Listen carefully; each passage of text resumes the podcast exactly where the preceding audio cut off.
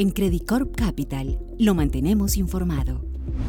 Hola a todos y bienvenidos a un nuevo podcast de Credit Corp Capital. En las últimas jornadas se ha destacado el comportamiento de los precios internacionales del petróleo, esto ante la expectativa de una mayor demanda proveniente de China. Asimismo, en el contexto del Foro Económico Mundial realizado en Davos, se ha venido discutiendo las repercusiones de la reapertura de la segunda economía más importante del mundo, luego que las autoridades desde noviembre empezaran a relajar algunas de las medidas que se consideraban dentro de la estrategia de COVID-0. Especialmente destacamos que a principios de enero ha habido una mayor reapertura de las fronteras del país. Los líderes del gobierno han asegurado que están dispuestos a emitir señales de reapertura. Esto porque su percepción de la situación epidemiológica ha mejorado y la califican como una estabilización de la pandemia del COVID-19.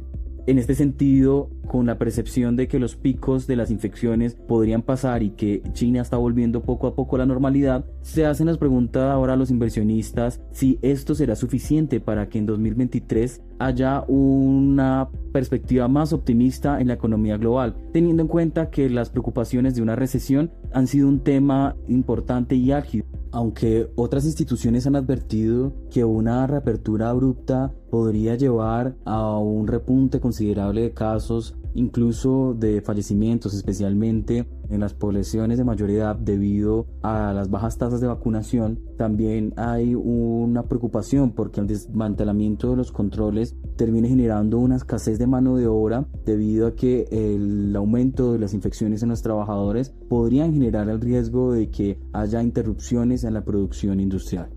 El viceprimer ministro Liu He ha salido al paso de estas inquietudes señalando que se buscará que las cadenas de suministro sigan funcionando.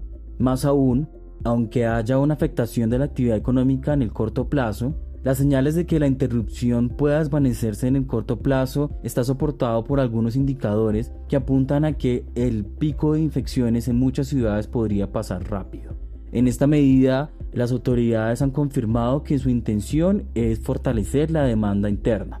En esta medida consideramos que especialmente a partir del segundo trimestre y de manera más evidente en la segunda parte del año, la economía china va a obtener un repunte importante, luego de haber crecido solamente 3% en 2022.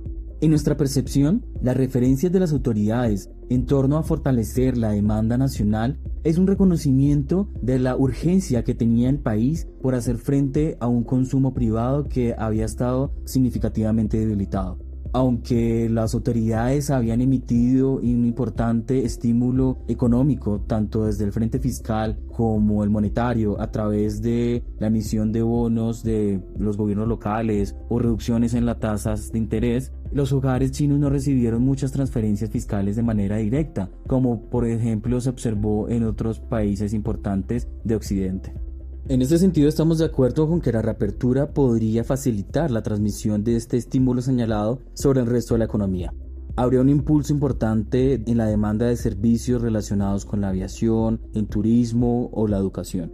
Más aún, sobre la economía global podrían volcarse alrededor de 15 mil millones de dólares adicionales, en donde países dependientes del turismo se beneficiarían de la mayor visita de ciudadanos chinos estos ubicados especialmente en el sudeste asiático. Ahora bien, la gran pregunta es cuál será el efecto neto del el impacto de la reapertura en China sobre la economía global. Hay que señalar dos aspectos.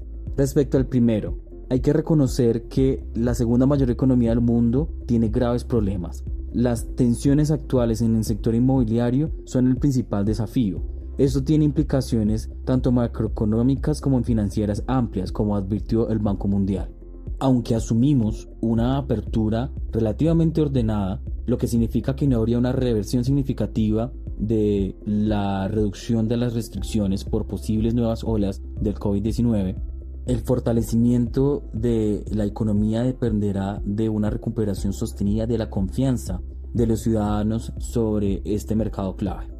En esta medida, aunque nuestra expectativa de crecimiento del PIB la ajustamos al alza desde el 4.5% al 5.1% para este año, asumiendo que haya en el segundo trimestre un probable rebote, este estaría relativamente en línea con el crecimiento potencial, pero muy por debajo de las cifras observadas antes del 2021. es decir, con niveles del 6 o 7%. En cuanto al segundo aspecto, aunque la mayor demanda por materias primas puede beneficiar a países exportadores, como los ubicados en nuestra región Latinoamérica, se puede generar una preocupación porque la mayor demanda de estos bienes eleve los costos de producción de bienes manufacturados que terminan siendo exportados a un mayor valor por parte del país asiático. En esta medida hay que reconocer que probablemente el menor consumo de China de materias primas permitió que la inflación global no fuera aún más alta. Las inquietudes porque China termine convirtiéndose en una fuerza inflacionista en 2023 no se pueden descartar. Desde nuestro análisis, el crecimiento de los agregados monetarios, especialmente un indicador de relevancia denominado financiamiento social agregado, ha llevado a que se haya acumulado en gran medida un impulso al crédito importante. Este se ha tornado positivo incluso desde el segundo semestre del 2022. Lo anterior nos lleva a considerar que la inflación al productor podría retornar rápidamente a terreno positivo, acercándose en los siguientes 10 meses incluso a un nivel del 6% anual.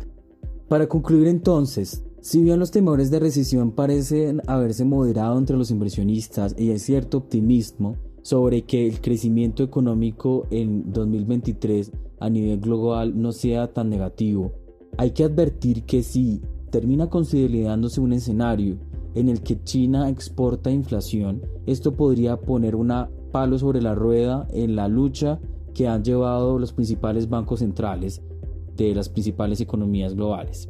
Esto terminaría generando en alguna medida incentivos para que las tasas de interés continúen por un mayor tiempo en niveles elevados, lo que retrasaría en gran medida la recuperación de la economía global.